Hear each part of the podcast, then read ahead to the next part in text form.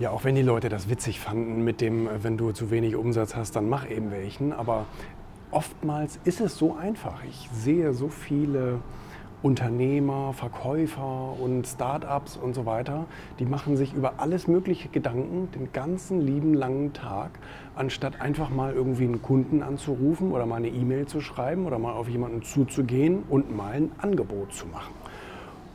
Und ich finde das manchmal so lächerlich, ähm, wie sich manche Leute ablenken mit so vielen verschiedenen Störfeuern und glauben, sie müssen erstmal noch dies machen und sie müssen da nochmal einen neuen Computer anschaffen und sie müssen nochmal den Fuhrpark überdenken und bla bla bla oder den Büroräume neu einrichten, anstatt eben sich mal zu fragen, warum soll ich nicht einfach mal am Tag ein, zwei neue potenzielle Kunden ansprechen, weil jedes Unternehmen lebt von Kunden.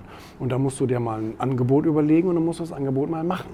Die Leute kommen nicht immer zu dir und klingeln und wollen ihr Geld loswerden. Das passiert im besten Fall natürlich, wenn du eine starke Marke aufbaust.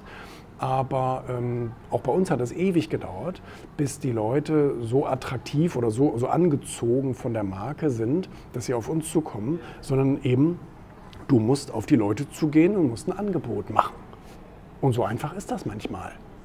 Das, äh, das ist gar kein Hexenwerk, das ist gar keine Zauberei, neuen Umsatz zu machen, sondern es ist eben dieses eine Gespräch oder dieses eine Angebot mehr, als wie du sonst gemacht hast.